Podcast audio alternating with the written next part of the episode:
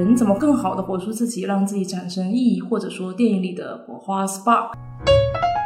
人生就是要以目标作为导向，因为它不仅可以让你有一个明确的方向去前行，特别是当你实现目标的时候，也会感觉到很快乐。所谓的活在当下呢，其实很简单，就是觉察到自己的快乐跟开心，更能体察自我吧。活在一个真实的世界里面，能开心的享受每一天。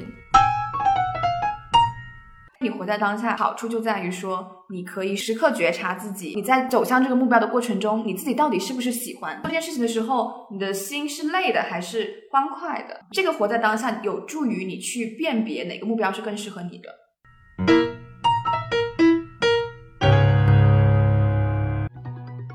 大家好，欢迎来到风变旗下的播客标准答案，我是妙妙。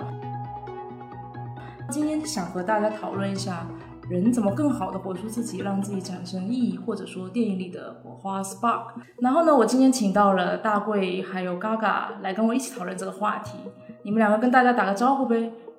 Hello，大家好，我是大贵，很高兴我们三剑客又一起去聊一部最近比较热门的电影，叫《心灵奇旅》。Hello，大家好，我是 Gaga。不知道大家有没有看过这部最近很红的电影呢？其实这部电影呢，讲的是一个很简单的故事。有一个纽约爵士乐手，他在完成梦想之前呢，就稀里糊涂不小心去世了。但是事实上，去世不意味着结束，因为他来到了一个像天堂一样的地方，然后遇到了一个叫二十二的灵魂，并且阴差阳错展开了一场死后的冒险。这部电影探讨的主题很简单，就是像乐手这样的普通人，他如何在人生特别失意的时候。或者说找到目标找不到目标的时候，也能找到生活的火花。此外呢，我觉得这个电影也特别点出了，就是说人应该活在当下，享受生活，而不是被那些外在的目标或者价值所局限，甚至迷失自我。其实我觉得这个火花或者生命的意义，好像看起来特别空泛，但是跟我们每个人的生活都是息息相关的。比如说，我们封面人生设计的学员呢，经常会找我们的助教。可林啊，或者西西啊，聊天的时候说啊，自己好迷茫啊，好没有目标，然后就觉得自己平常也挺努力的，但是为什么就是好像找不到目标呢？其实所谓的我们应该怎么活得更好，或者找到意义呢？对于我们很多人来说，是一个非常需要去解决的问题。但是这个一下子又好像听起来特别空泛，很难聊。所以呢，我们刚好想借着这个电影的由头来跟大家讨论一下。特别有意思的一点是呢，当时我是跟我的同事大贵还有嘎嘎一起去看的。那我们三个看了同一部电影，但是却有完全不一样的感受。比如嘎嘎就是觉得说，啊，这个电影在讲什么？人还是要有目标的，不可以这么漫无目的啊。然后他就觉得这个找到所谓的火花，他不能理解。然后大贵就觉得对电影中这个活在当下价值特别有感触，因为他就是一个特别有自己价值的人。当看灵魂二十二感受到生活的美好的时候，我觉得这就是我。我觉得我们三个大概就是代表了三种不同的活法吧，尤其是嘎嘎，他特别不同意电影的观点，他就是那种特别自律的人，然后他每天就给自己设定很多目标，只要达到目标，他就会觉得很充实，觉得这个电影让他特别不理解，所以我觉得不如就让嘎嘎来说一下，为什么目标能给他带来快乐，而不是像电影里面那些就是那种很迷失的灵魂一样，每天被目标绑死了，我完全感受不到自己的快乐。嘎嘎，你来说一下呗。一个目标就是想要去跟全世界最好的一个乐手去共同演出，就是这样的一个目标去支撑着他不断的去生活下去，不会说因为一开始就没有办法实现这样的一个目标，就是在做老师的时候就可能想不开，或者是放弃这样子自己的一个目标，而到了当他死后，他依旧会想要去实现他这个目标，而当他实现之后，其实他那一时刻，我觉得他也是感觉到快乐的。所以以我自己为例子，包括我看到电影中的那个男主，我也会觉得人生就是要以目标为作为导向，因为它不仅可以让你有一个明确的方向去前行，还可以，特别是当你实现目标的时候，也会感觉到很快乐。我自己呢，会更站在电影的立场上来讲，因为我是一个相信活在当下是正确的，所以我当我看到二十二他本来是一直找不到自己的人生价值或者意义，但他那一刻。有一片叶子落在他身上的时候，他突然觉得特别的幸福或者美好，对我来说是很真实的一个体验。电影里面还有另一个瞬间让我觉得特别的震撼，是因为其实爵士乐手虽然他死后经历了一场冒险，他最终达成了目标，但是他在达成目标的时候，却发现四下都是空虚的状态，就是他达成之后，他不知道自己想要什么了。而他其实某种程度上，我觉得是因为他一直没有体会到，他明明其实在不达成这个目标的时候，他还是快乐的，他并没有自我觉察，所以他老是活在一个非常痛苦的状态里面，觉得自己没有达到目标就特别失败，以至于他在达到目标的时候发现，哎，原来生活就是这样。我觉得其实所谓的活在当下呢，其实很简单，就是觉察到自己的快乐跟开心，更能体察自我吧，活在一个真实的世界里面，能开心的享受每一天。因为我自己曾经也是一个非常认真达成目标的人，但是最后我也是发现，其实那些目标也不过如此罢了。所以我是站当下导向，活在当下这一立场上。嗯，那我的话呢，是对电影里面不知道大家有没有印象，是有一个小女孩，也是弹爵士乐手的，然后她跟那个中年失意的爵士乐手形成了鲜明的对比。中年失意的爵士乐手，他就是一个目标导向嘛，像嘎嘎一样。然后呢，那那个女孩也是喜欢爵士乐，但是她在过程里面。在去找那个爵士乐老师的过程里面，他本来要放弃爵士乐了，因为他觉得那个是一个外在加给他的目标，是他妈妈让他学，所以他觉得很痛苦，他就不想学了。但是在门外等那个老师的过程中，他重新拿起琴，抚摸那个琴弦，开始拉起那个琴的时候，他才重新找回了他自己拉琴的那个快乐。和我接下来要讲的观点是什么呢？就是我其实更倡导的是目标导向之外的另外一种选择，以价值为导向。什么是价值为导向？就是我们去找到说，你这个目标背后到底是满足你什么需求？就像那个中年失意的爵士乐手，他就是因为一直以一个单一的目标，比如说跟自己最欣赏的爵士乐歌手去合作同台了。但当他同台以后，他发现自己陷入一种巨大的空虚，因为他不知道下一个目标是什么了。他丢失了他去弹爵士乐自己本身享受的那种快乐、那种价值。所以，价值导向其实就是基于目标导向。现在太多人迷失于某一个具体的目标，或者说这个目标是这个社会跟其他人攀比定出来的。那这种时候会让我们活得非常不快乐。我们忘记了我们最开始的需求是什么。而价值导向是希望我们可以重新找到你每一个目标背后的需求到底是什么。比如说，像这位电影里面的爵士乐手，他其实本质上他喜欢弹爵士乐是为了实现自我的价值。他如果能够清晰的看到自己的这个价值需求的话，他就不会再跟自己最喜欢的爵士乐手同台以后陷入巨大的空虚，他就会继续找另外一件事情去满足他自我实现的这个价值。所以，价值导向可以让我们有一个不断追寻、不断实现自我的这样的过程，它是另外一种活法。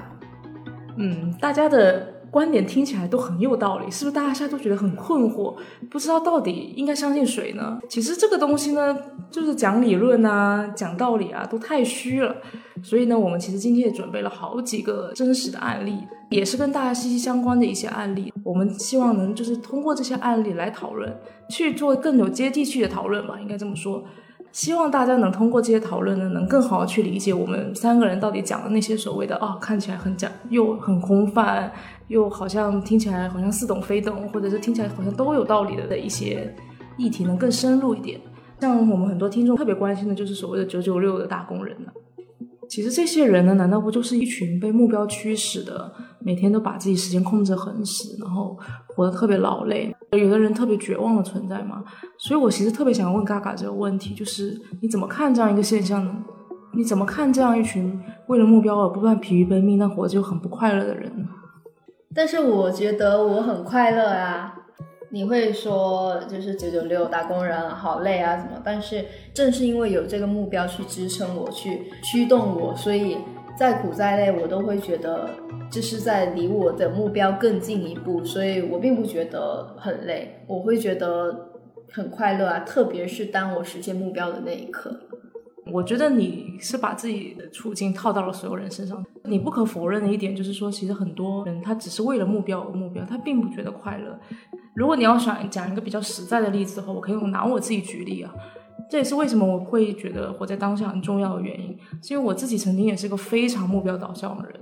就是我有一段时间呢，其实是面临的就是又没有奖学金，然后又要毕业，又要出国读书的压力。那我当时人生有三个目标达成，第一个是。赚够自己的生活费，第二个是要赶紧毕业，第三个呢是要考到足够高的托福成绩。我当时呢其实是把就是每天的时间段都切分成了好几个点的。我当时呢每天早上大概九点钟起床呢，吃个早饭，大概十点钟到学校，就要开始做我的托福的那个阅读，每天大概做两篇阅读呢。然后呢，中午不吃饭，因为早上吃过了，大概休息一下，就开始做托福的听力，做了两篇，大概一个小时左右。然后之后呢，我就要开始写我的论文。我们每天规定自己一定要写到四个小时的论文，每天产出要这一千五百字左右。等我达成了这件事情之后呢，晚上又要去做兼职，大概每天做三个小时的兼职。之后呢，我这到了大概晚上九点的之后，我还要去录音室，就准备我的托福口语。大概每天到十二点多才能回到宿舍自己的房间，然后洗澡一下，看看电视，可能两点钟睡吧。其实我大概每天都过着所谓的九十二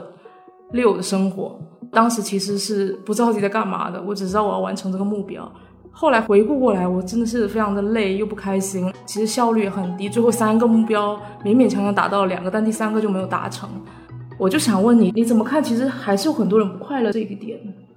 那我觉得你所说的这个快乐，其实它就是属于一种即时满足。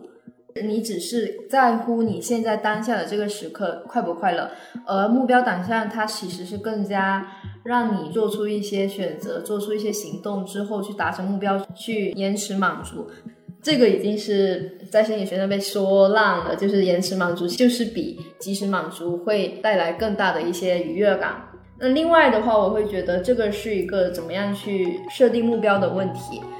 像我们都知道，其实人的精力是非常有限的。那你去给自己一天就二十四小时，你切割成那么多段，要实现三个目标，那肯定是没有办法去全部去完成啊。那我觉得这个就是一个你设定目标的问题，你不能够像吃老虎。你要设定的目标是自己是可以实现的，那这样子的话，你去实现它的时候，它就是可以去给你带来快乐的。而当你让自己处于一个负荷的状态去完成这么多的目标的话，你当然会觉得累啊。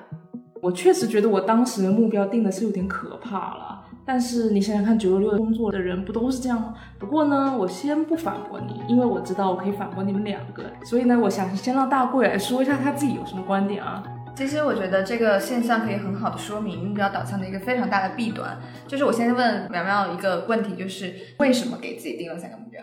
是因为你觉得你想要那三个目标，还是你觉得大家都在考 m p h i l s 然后我也要考，所以我要把那三个东西作为我的目标？首先呢，我不是要考 m p h i l 我是要考博士，你完全搞错了我的头衔。其次呢，我是不在乎所谓目标跟价值到底是什么情况的。我还是想要点出一个问题：为什么我当时会觉得特别累的一个关键的因素，是因为我当时目标很清晰，我要考博士；价值可能是我要达成我的学术梦想。Anyway，总而言之呢，我当时我觉得自己活着就像个工具一样，就我每天必须要完成这些事情。后面我的论文也写完啦，我托福也没有考很高分，但是也有考一百零几，就是也 OK，只是还不够申请博士。我也其实赚到了钱，就让我当时没有饿死。凡尔赛了，凡尔赛了。哎，但是我就觉得当时的状态就跟僵尸一样，每天不知道自己活着是为了什么。现在回想起来，我都对当时的生活是没有任何印象。我觉得呢，这就完全是因为呢，我当时是不把自己的需求排在首位，而是把我当时的目标跟我要完成的所谓的价值放在了一个很高的位置，我就变成了一个工具，我去一直去驱动我自己的身体啊，我的大脑去达成它。我不讲自己的例子，我就讲一个我朋友的例子，他呢是已经是一个相对来说比我更成功一点的人了，因为我现在变成打工人啦，显然就是没有混得很好。他现在在那个密歇根大学念政治学的博士。他前段时间有有给我打电话，他说他特别不开心，因为他是一个完全不愿意诉苦的人，所以他当时一直给我打电话。我当时在洗澡，然后他就要逼我给他打电话，我就边洗澡边接他电话，就跟我说，他说他现在发现他的前男友过得特别好，然后他当时没有很喜欢他的前男友，因为他当时学业压力很大，他前男友找他，他就随便应付一下，也没有说特别喜欢他，然后甚至觉得这个人很烦。但是呢，她现在都发现自己的前男友就过得特好，然后找了一个比他帅又优质男朋友，然后她就开始反思，就是他们毕业就学习那几年到底在干啥。然后他发现自己就是完全没有在享受自己的生活，整个忽略掉了身边的人，就包括我当时跟他说，麻烦你不要天天就去买优衣库那些什么三件五十块的白棉 T 啊，你是个优衣库不好吗？就是他给优衣库打广告。不是，就是你能想象一个人永远都在穿白色的棉 T 是这样什么样的生活吗？他觉得都无所谓，他就觉得哦，我现在在完成学业，我人生就是怎么样，然后他就完全忽略自己身边美好的事物，就整个被蒙蔽了。然后现在回过头来，已经悔不当初了，男朋友都跑了，你说这种她不是找到更好的、更优质的男朋友了吗？是她的前男友找到了更优质的男朋友，所以她才会觉得哇，我怎么当时一点都没有享受自己的生活？因为她当时就是一个工具啊，你明白吗？她就是一个我要达成学业的工具，所以她身边那些东西对她来说只是满足她需求而已。但是如果哦，我觉得你可以回去问他一个问题，就是如果让他再选择一次的话，他会不会就是他在学业跟爱情之间，他还会去选择哪个？我觉得他还是会去选择他的目标的。Oh no！我问过他这个问题，他跟我说他宁愿晚毕业一年。其实讲句实在，他晚毕业一年，就算这个男朋友得不到，他当时也可以就是更更好的享受自己的生活嘛。你说是不是？所以我觉得这个问题本质上是一个平衡的问题，是你能不能平衡好你的自我实现的价值需求和你需要爱的价值需求。我觉得最重要的是你能问清楚你当下需要什么。当你能问清楚你当下不仅需要事业上面你可以有自我实现的价值，你也需要生活上面有被爱或者连接的价值。这个时候，你能看清楚你生活方方面面的价值需求的时候，你就不只是会为一个目标去就是埋头苦干了。就不会迷失在一个目标里面，而是完全丧失掉自己。嗯，我觉得你这个其实是一个比较马后炮的做法，因为当时呢，他的整个人生都是扑在我需要完成学业，或者说我有更高的学术价值。他当时并不能意识到自己需要得到这样爱的价值，就是你明白吗？你所谓的就是平衡这个点，我觉得人要怎么找到平衡，最重要的还是要让首先要明白自己的需求，自己的生活才是最重要的，而不是那些价值或者目标是需要达成的。当他如果能意识到这个点，他才能够去平衡。不然的话，他根本就看不到自己需要这些东西，他只是事后想起来觉得我真的很后悔。可是如果按你的说法，会生成另外一群人，就是他只能看到自己当下的需求，满足自己当下的口欲，想吃东西或者玩玩乐的需求，那跟咸鱼有什么区别呢？就你如何避免来到了另外一个极端，就是成为一条咸鱼呢？首先呢，我觉得咸鱼也没什么不好啊，为什么不能活得像个咸鱼就开心呢？我经常会跟别人讲一句话，就是放过自己。当你在你很不开心的时候，追求那些东西对你来说根本就没有意义。我必须要明确一点，首先咸鱼只要是你自己的选择，你这样的人生是让你开心的，我觉得任没有任何问题。其次，我想说的是，活在当下并不意味着他没有目标或者没有价值，而是把自己当成目标跟价值，生活当成目标跟价值。当我们一直不断的体察自己的时候，其实我们才能知道自己真正想要的目标跟价值是什么。就是又回到你那个观点嘛，你问我他为什么不能权衡自己的人生，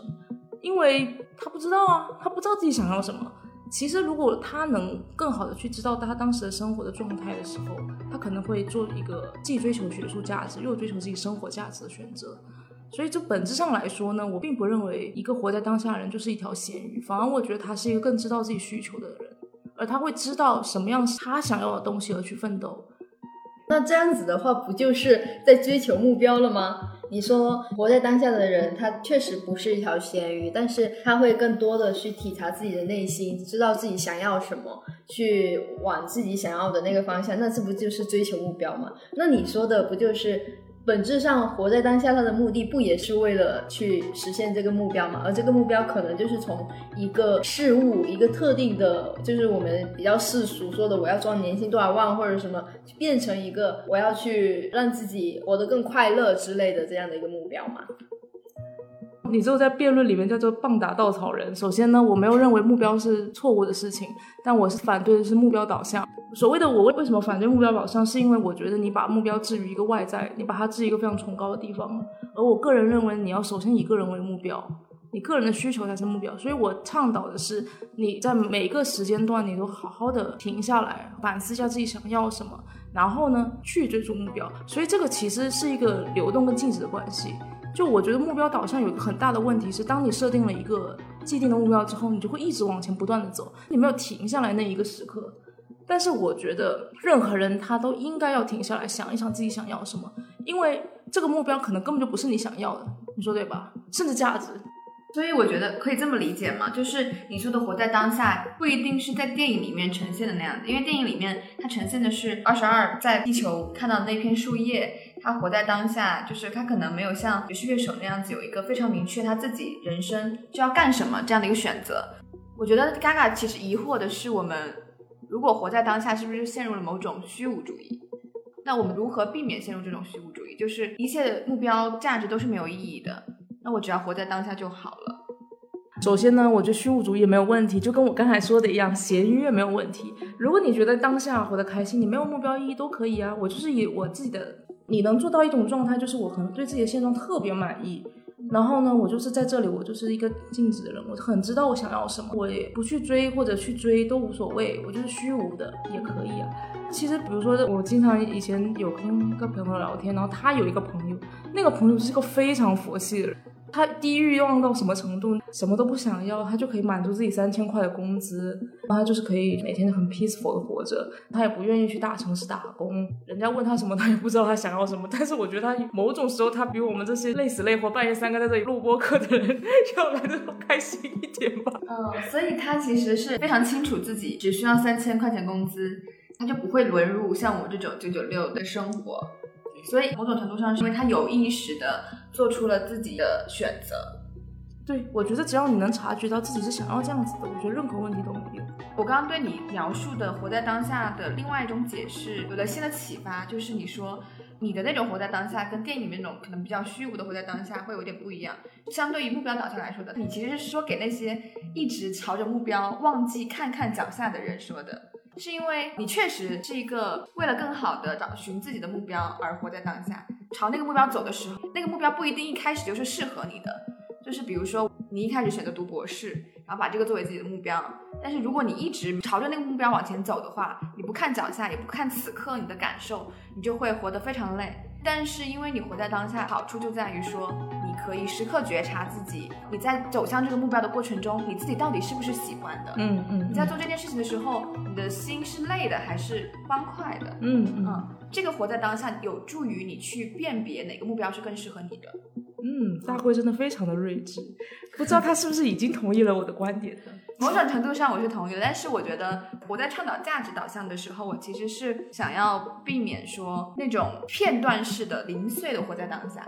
就是很多人的活在当下是好，那我今天就是看看树叶，明天看看这边的草，然后我很活在当下，我每天都很快乐。但是你这样的人生，你是没有办法串成一条线的。你的整个人生来看，你是没有为自己创造一些价值的，或者说你没有把自己价值发挥出来。每个当下就相当于一个珍珠，嗯，价值是那条线，嗯嗯，比如说你以贡献或者创造为价值。你此刻在跟我们录播课，你也会活在当下。但是你在录播课的这个当下，其实是为你的创造这个价值联系在一起的。那你明天可能也会做一件创造的事情，但它也是满足了你创造的这个价值。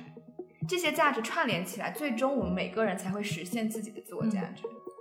首先呢，我觉得大贵真的非常的睿智，他成功的用我的论点呢，把他自己的论点给阐释的很清楚哈。但是呢，他这个说法呢是一个非常大的 问题的。首先呢，我觉得人生并不一定要串成一条线啊，我可以当下有好几种选择方式嘛，是不是？如果你不串成一条线，就会遇到很多人遇到的问题啊，就是。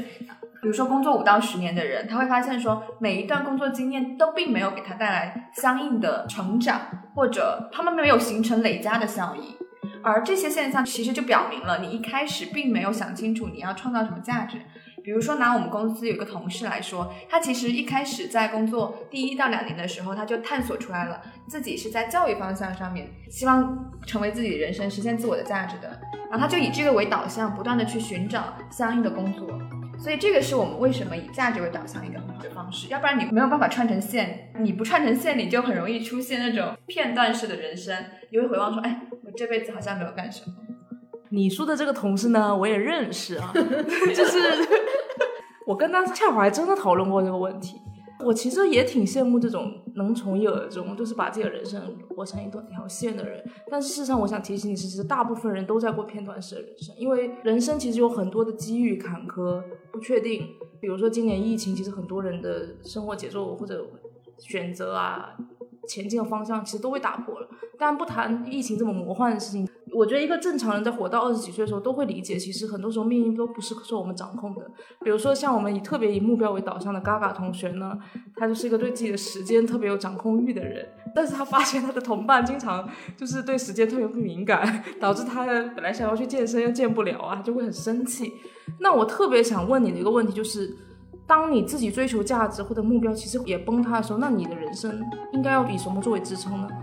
像你刚刚在讲你自己的例子的时候，你其实一开始是有一个目标的，就是你要去读博士，你要去走你的学术道路。但是这个时候出现了疫情这种很难遇到的这种自然灾害，你确实就是失去了这样的一个目标。但是你依旧是可以去转换你的目标。你不会因为这样你追求的东西崩塌了之后，你就不知道自己应该要怎么样去生活。你看你现在不也是也在工作，然后也跟我们混得挺好的嘛？所以我觉得其实目标它即使当你发现它有可能受到了一点阻碍的时候，你可以去想一想，那你为什么要去实现这个目标，或者是你可以去换一个目标去实现的。其实嘎嘎呢，某种程度上他也在讲我的观点，就是还是要觉察自己的需求，或者是因势而变嘛。所以其实不违背，但是我还是想提醒你，其实很多时候呢，目标这个东西呢是很难去转换的，因为就像比如说你说那些健身啊，每天的小目标啊，这些东西当然可以转换，只是会让你就是产生不愉悦的情感。当目标转换的时候，但其实我想提醒你是，很多大目标它是无法转换的。拿我举例啊，我自己也是辛苦了好几个月之后才转换过来，其实也适应很长时间。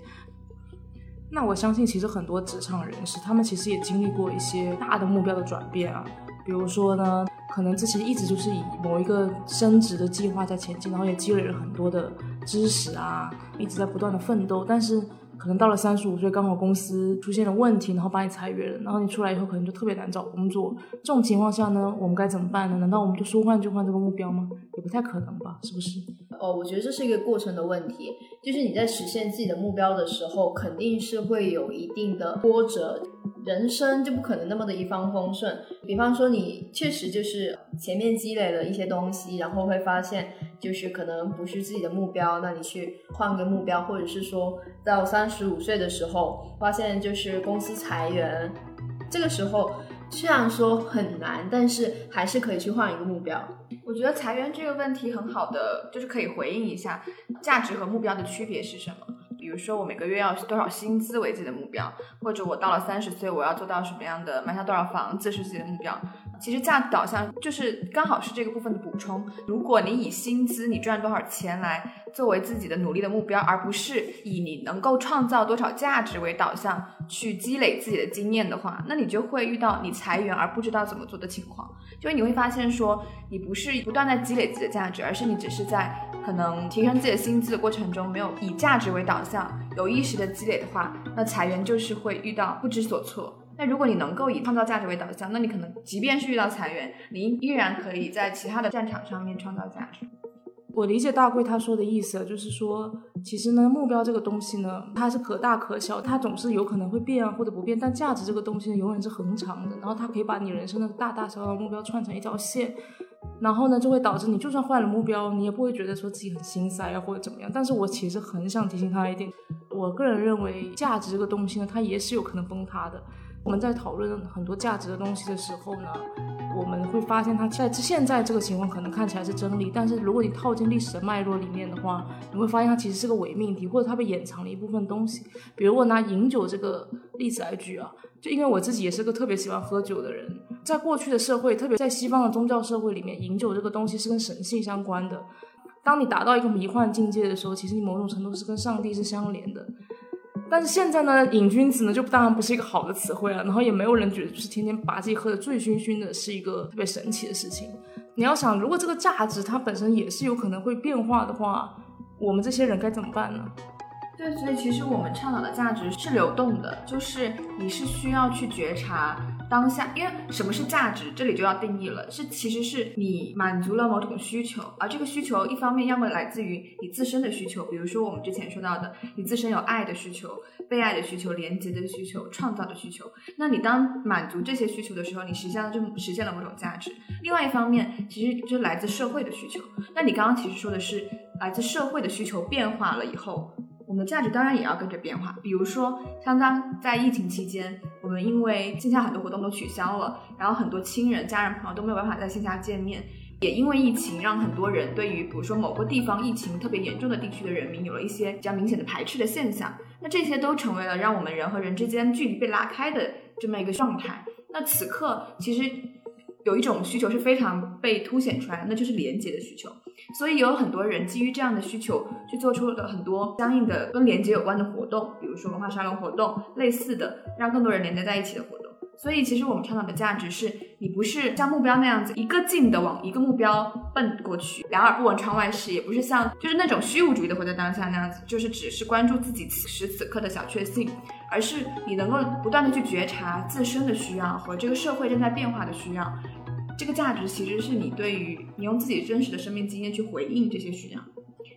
所以你是想说，价值它其实是需要跟社会去连接在一起的。呃，不是一定的，只是价值有来自两个方面，你可以选择其一，它不是一个你必须要怎么做，它不是一个道德高地。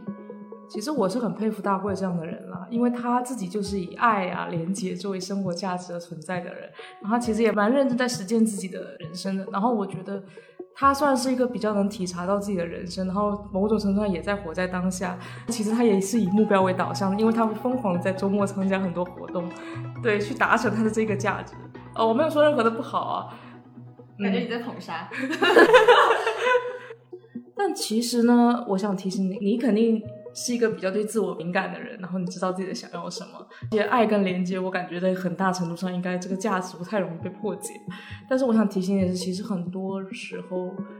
很多人他是不能觉察到自己所赖以为生的价值，他其实可能是错的。甚至当那个价值崩塌的时候，他完全手足无措。就比如说拿大家都非常关心的女性话题来举例，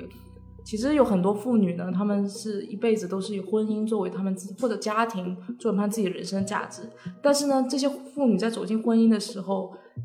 发现婚姻不幸福啊，家暴啊，老公不爱她，然后她或者她自己不爱老公啊，然后或者她想要去工作去去完成自己的人生价值。但是呢，因为她把婚姻视为她人生最高的价值，导致她一直脱离不了这个困局。这个时候，其实很多人就这么得过且过了，也过来这么多年了。但是呢，有的时候呢，可能由不得你嘛。比如说老公家暴啊，或者要离婚的这个时候，其实我们有遇到过很多，就是那种在家里已经生活了非常久的那种女生，然后她们已经没有什么工作能力。当老公要跟她离婚的时候，她根本没有办法去解决这个问题。尤其是她因为家庭的价值观崩塌了，导致她人生也特别迷茫。在这种情况下，你觉得应该怎么做呢？我我个人觉得，她就是因为她们没有觉察到自己，其实，在婚姻的每每一瞬间，她们都不幸福，他们就是一定要维护这个价值，所以才在价值崩塌那一刻的时候，他们茫然失措，不知道应该怎么办。那我想知道的是，活在当下好像也并不能帮这些妇女摆脱这些困境。首先呢，我觉得是有作用的。第一点呢，活在当下是在他们价值还没完全崩塌的时候，他们就已经能好好的觉察到自己的不开心或者不快乐，然后让他们早一点去做一些改变性的事情，而不是固守在那个价值的体系里面一直不动弹，然后也不体察自身啊，不体察社会啊。因为其实很多时候人不自救的原因是在于他们根本不知道这个东西是不好，然后他们只是认为说婚姻是个特别好的东西。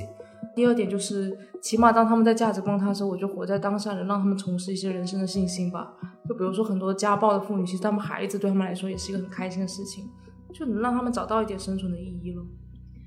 就是我觉得，其实刚刚你说的，就是呃，像这些家暴的女性，她就是因为没有察觉到自己当下在婚姻的这个状态中，其实每一时刻都是不开心的。然后你说的活在当下，还有另外一个点，就是说，那他们如果可以去察觉到当下一些比较快乐的事情，比方说孩子，那他们也许就可以去摆脱这样的一个不开心的境地，或者是怎么样。但是在我看来的话，他们原本的目标可能就是一个美满的家庭，或者是怎么样。但是当这个目标没有办法实现的时候，他就是要去换一个目标。他就是要去改变，就是要去把自己原本的一个以美满幸福的家庭、完整的家庭这样的一个目标，去换成怎么样去让自己更加快乐的这样的一个目标。所以我会觉得，他们根本上为什么不幸福？他们为什么没有办法去逃离开家暴的这种环境？也是因为他们自己一个非常明确的关于自己的一个目标。那我觉得，其实他这样的人生，可能确实就是要去遭受这样的一些痛苦。所以你是觉得没有目标或者价值的人生，它是不值得过的，对吧？我觉得肯定是值得过的，但是我是说，在实现目标的过程中，难免就是会有这些坎坷、这些挫折。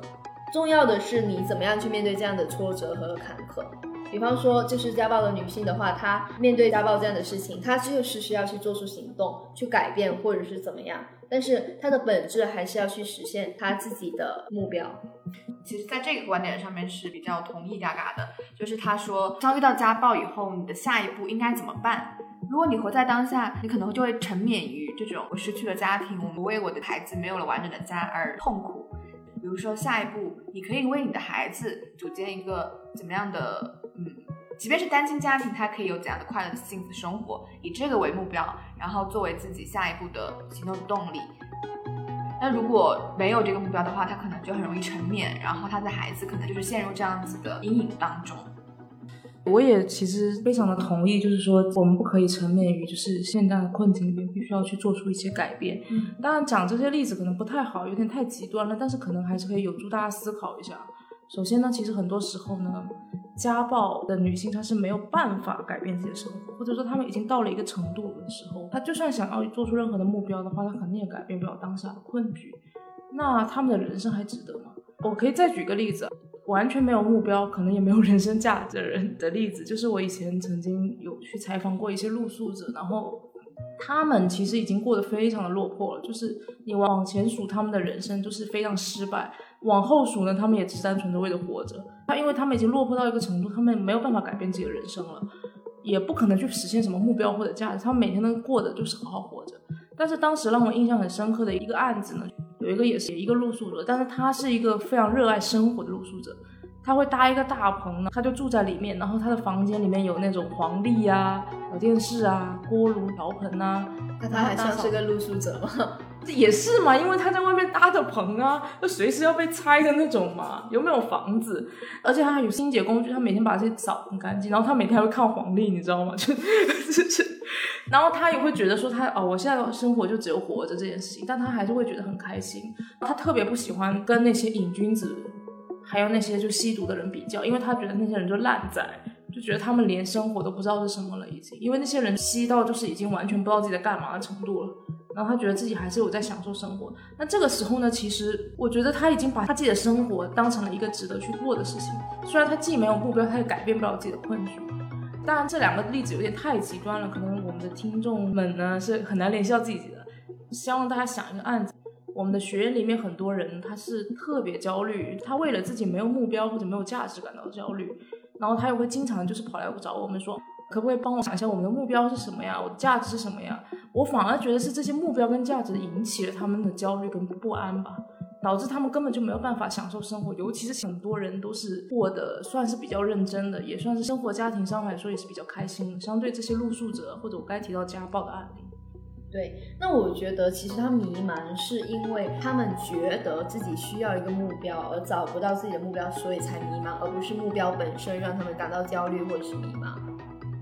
可是我又想，我觉得也是个悖论，就是因为他们总是很希望我们立马给他找到一个目标，或者他们能立马找到一个目标，那他们就老是会纠结于自己为什么找不到目标。但是我觉得有的时候就很奇特的一点，很多目标啊，或者是价值，它其实应该是在生活的过程中去寻找的。就你单凭你的想，你是感受不到自己的目标是什么。我反而是觉得你应该在活的人生里面不断的去觉察自己，去活在当下每一时刻，然后有一天你知道自己的需求是什么了。你明白这个道理吗？你我们应该把人生当成一个旅行，就是那个旅行是漫无目的的。但是突然有一天你知道你该去哪里了，而不是说我一开始就知道我应该去哪里了，然后就搞得自己又很焦虑，但是其实焦虑又解决不了问题。所以这里就要问，嘎嘎你的目标是怎么来的？就你的目标是像他说的那样，就是像旅行一样，走着走着就发现了，还是？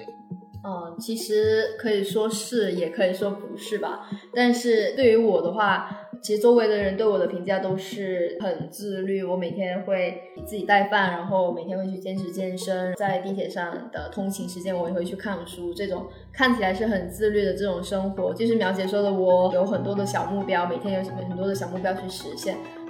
比方说，我每天自己带饭，或者是每天去健身，是为了让自己身体健康这样的一个目标。那这是因为我在我的人生中过程中，我有过，就是我爷爷他就是因为生病，他是中风，然后瘫了八年，其实是把我们整个家庭都搞得挺烦的吧。所以当时我就会想说，我不要过这样的生活，这样的生活是我不想要的。那我就会反过来去确定，那我的目标就是要有一个健康的生活。再反观到其他的话，我会看到其实很多让我羡慕的、我喜欢的偶像人物，就是非常厉害的那些人的话，他们的生活是会让我非常的向往或者是期待的，所以我会想要去成为那样子的人，我会想要去过上他们那样子的生活，所以我也是会通过这个去确定我的目标。所以我觉得这么听起来，你其实跟我的观点并不是很冲突。你其实，在每时每刻，你都是有对自我的需求是有体察。当然，你的体察可能是建立在跟他人做对比，或者是看到他人的事迹，觉得哎，这个地方觉得我不是很好，那个地方我觉得很好，然后你把它借鉴过来，等于你把他人当成你自己的镜子一样存在，然后去不断的去借鉴，然后让他们成为你的目标。所以某种程度，你也是一直在活在当下。就是会一直去看呐，或者是去去去感悟吧。嗯，对，但是这个只是我确定目标的一个手段。我还是确定了这个目标之后，我觉得就是人确定了目标，它只是一个在人生中一个比较小的一个片段。那更多的你要把精力去放在目标导向，就是怎么样去实现这个东西，而不是说你设定了目标之后，我就是成为这样的人，能够实现这样的目标。可是我想问嘎嘎，如刚刚说他刚刚说的是。呃，找到了目标以后就要努力朝这个目标奔嘛。那你在奔向那个目标的过程中，如果遇到了失败，比如说像你原来非常自律的希望在六点钟之前下班，但是因为我们录制播客而延迟了，所以你有非常大的情绪，这种状态你应该怎么应对呢？其实我觉得这种状态它是非常常见的，因为就刚刚其实我也说过这个观点，就是我觉得人他就是不可能永远都是一帆风顺，肯定是会有挫折。有这种焦虑的状态，那说明我对这个东西真的是很重视。也就是说，那我需要去不断的去克服我实现目标的过程中出现的这种障碍或者是情绪，才能够让我不断的去离我的目标越来越近，以及我有更好的能力去实现更大的目标。在实现完这个目标之后。我觉得我们之所以要权衡一下目标导向和活在当下的导向，是因为就像电影里面那个二十二一样，因为他一直有一个目标，就是要找到自己的目标。嗯，他因为找不到，所以陷入了那个被巨大的黑圈包围的那个状态。你看，就是有很多人其实也映照了我们生活中很多人，就是大家没有办法实现自己的目标的时候，会有陷入巨大的沮丧。而此刻活在当下的意义，就是让你去关注到为什么很多人看完这部电影觉得很疗愈，是因为它戳中了非常多的人的痛点，也是符合我们大脑里非常科学的一个心理机制，就是我们大脑其实有两个自我，一个是思考性自我，一个是观察性自我。举个例子，比如说你在打球的时候，你此刻在关注那个球正在怎样运动朝你射来，这个时候你是在观察性自我在起作用。那这个时候你会专注在如何把那个球顺利的拿下，并且投入篮筐。但是更多的人平常的状态是在当下会想怎么办？现在这里零比一了，还有几分钟时间，我们队就要输了。然后我一会儿拿不到这个球怎么办？我一会儿没有办法射中怎么办？我没有办法实现那个目标怎么办？这种时候就其实就是思考性自我在起作用。这种时候思考性自我起的作用越多，你越容易没有办法表现出最好的状态。所以我觉得活在当下对于目标导向的人来说也是有价值的。陷入巨大的负面情绪的时候，是偶尔需要活在当下看一看，实际上你已经往前走了多少步。你可以往回头看一看你已经走了多少步，然后你基于真实的目标还有多远，真实的进行一个测量，然后再去往前走。我觉得这个是活在当下对于目标达成的一个意义。嗯，其实你刚才讲到思考型自我，我导师突然想到一个想法，就是因为其实所谓的思考型自我呢，你可能是偏向比较理性的观点，就是会把很多东西拆分成一些步骤啊，就是一二三四五这样去叠加。你会认为，当我做了一二三四五六七这个动作的时候，我一定能达到这个目标。但事实上呢，这种是一种比较理性，但是在现实生活中极有可能会犯了所谓功利主义弊病的一个东西。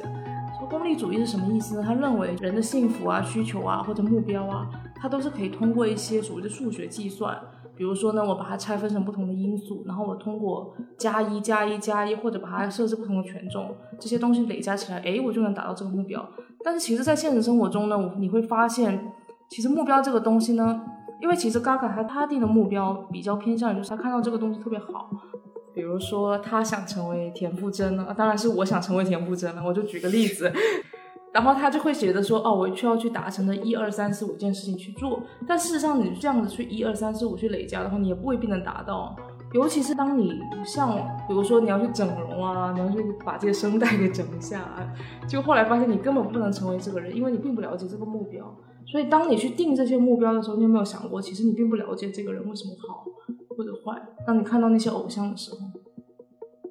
我觉得就是其实确实，他们可能就是像成为 Hebe 或者是什么的话，他可能也有他的烦恼。但是我会觉得，就是我追求的并不是这么浮于表面的东西，而是说他的那种生活状态，或者是不拿 Hebe 来说了，就比方说，我其实是很喜欢我妈身上的一些特质，她就是一个非常自律，以及就是会去不断的去提升自己的一个人。那我会觉得她现在的这种生活状态的话，就是会给她带来一些。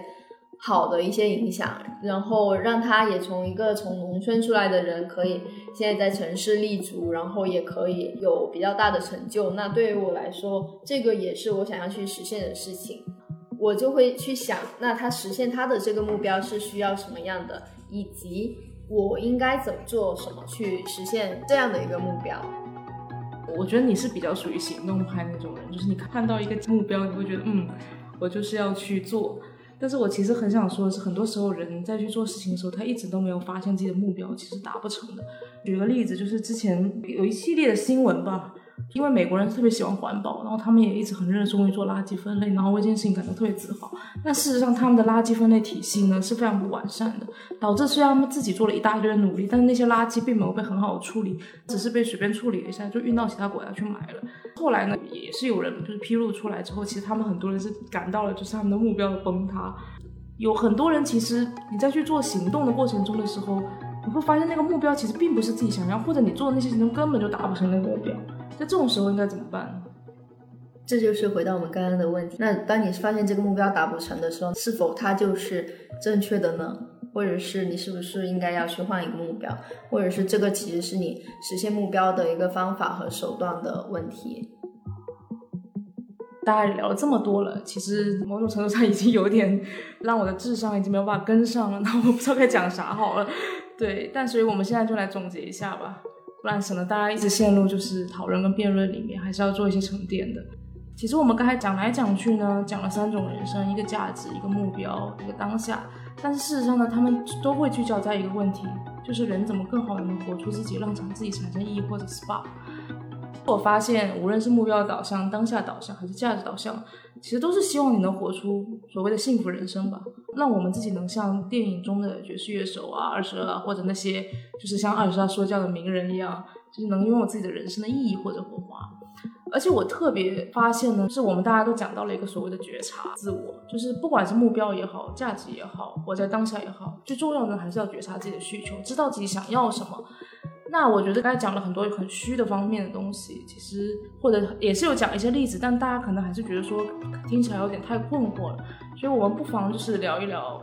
我们觉得各自怎么样去活出所谓的让自己能更体察自己的需求、更有意义的人生是应该是怎么样呢？阿嘎，你觉得应该怎么样设目标呢？呃，先尝试一下，就是其实我们刚才聊下来的时候，也会发现，就是目标导向，或者是当下导向，或者是价值导向，它确实是有很多的共通之处。比方说，我就会认为，其实可能是这三者之间就是一个比重的问题。对于目标来说，虽然我是目标导向，但是我会觉得，就是如果是有价值的加持的话，我可能去实现目标的时候会更加的坚定，更加的不会去摇摆。然后，当我去活在当下的时候，我又会去体察，就是像苗姐说的，体察自己，察觉到自己是现在是想要什么。活在当下，也会让这个实现目标的过程不再那么的枯燥，也不会那么的容易陷入像九九六那样子的一个悲惨的世界中。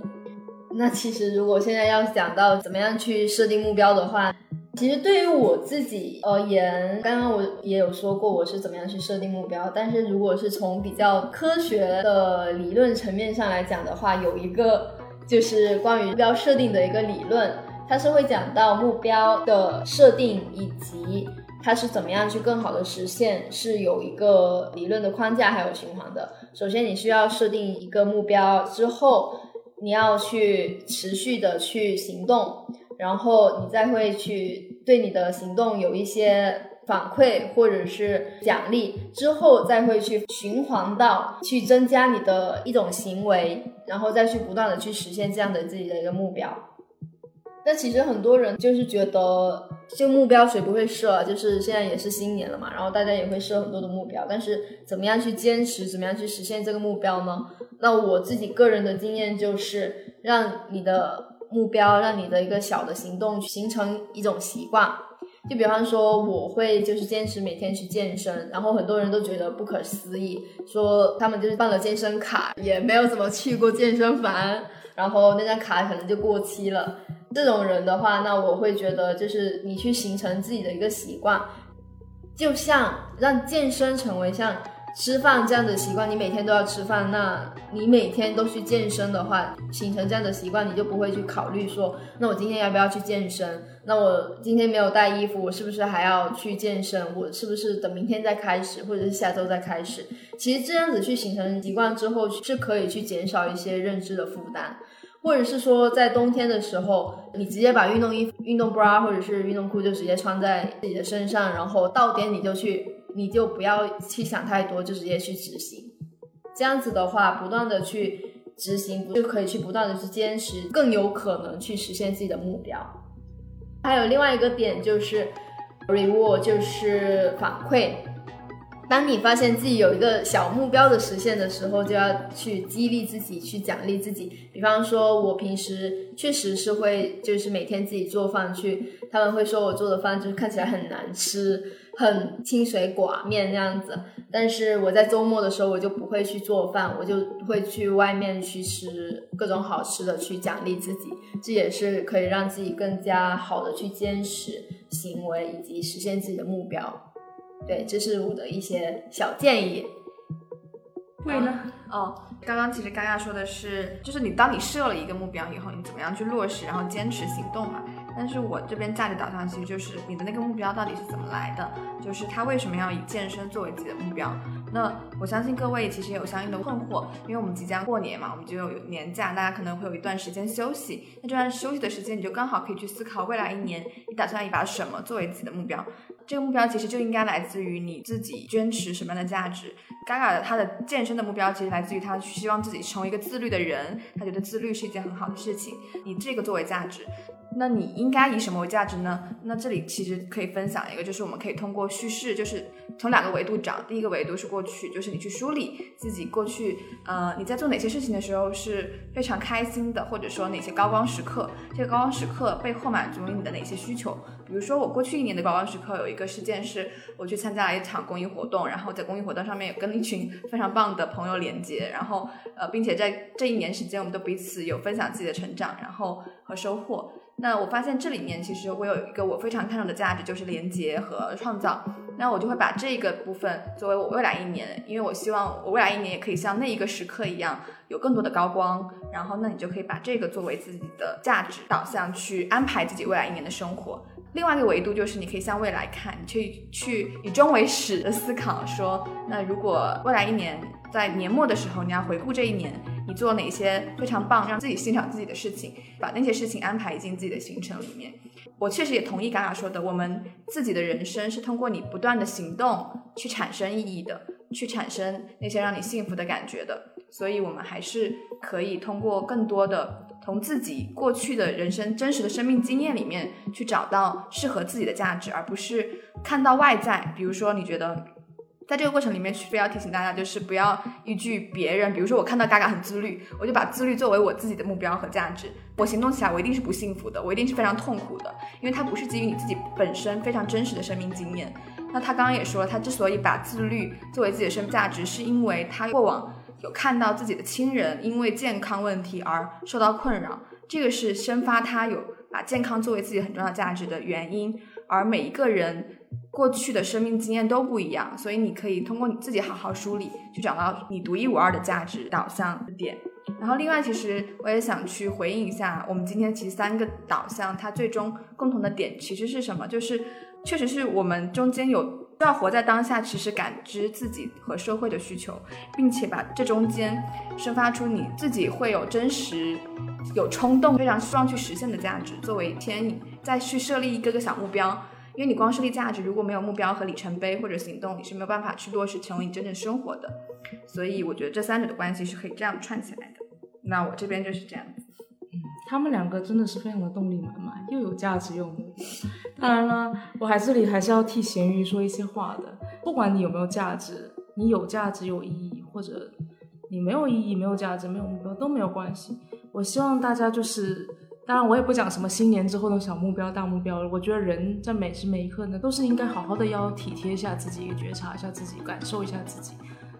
你当然有目标或者价值是非常好的事情，我从来不反对这个事情。而且我认为，如果当你认为这个东西是你最大的需求的时候，你应该要是，当然也不能说义无反顾吧，就是应该还是要做出一些行动的。毕竟，为这些目标跟价值的存在，是你必须要去行动去达成的，而不是你只是空口说白话。那这些东西就变成没有意义的东西，只是一个所谓的闲谈的话，就没有什么价值了嘛，对不对？但是我还是希望，就是大家能。不要太为外在的预期啊或者目标去过度干扰，尤其在这现代的生活里面，其实很多时候呢，不是我们自己想要那些目标或者价值，而是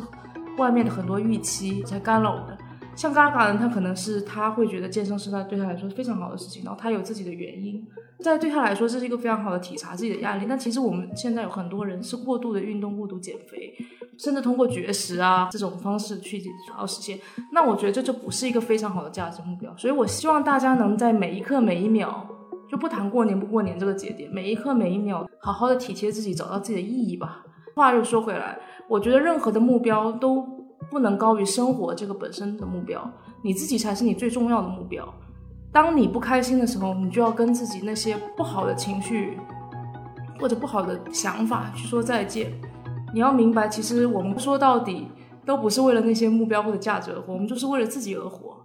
我们的听众就是一些普通的上班族嘛，平常事情有很多，然后经常很多人都是工作跟家庭也不能兼顾，所以我我相信大家应该都是比较上进的好青年了。但是在现在，我还是想希望大家能就是平时多抽出一些时间，跟你的家人呐、你的朋友，还有你自己稍微独处一下，就是不要总是在成长嘛，也是要稍微跟让自己安静的休息一下，好好想想自己这一刻的想感受在什么时候。我还想补充一个，嗯，就是其实我们刚刚三个都发表了自己的观点嘛，然后中间有非常多非常激烈，但也有非常融合的地方。但我觉得很重要的是，不管是哪一种导向、哪一种选择，重要的是你自己是不是清楚，这是你自己做出的选择，还是某一种社会裹挟的？是不是对自己的选择想清楚了？我觉得这个是最重要的。只有你自己是自己做出的选择，自己想清楚了，这个时候你在不管活在每一个时刻的时候，才不会是很纠结、拧巴、痛苦的。是的，感谢大贵帮我收尾啊。说起来呢，其实人不可能单纯的为了某种东西而活着嘛。你可能在某下这一秒的时候是目标，下一秒可能为了价值，这一秒可能我就想做个咸鱼。反正，其实我觉得人性啊、社会啊都是很复杂的，也不可能有有人单纯的以这种方式去生活。所以，其实我们今天。虽然说我们好像有很多的辩论啊，或者是什么是想挖给对方挖坑，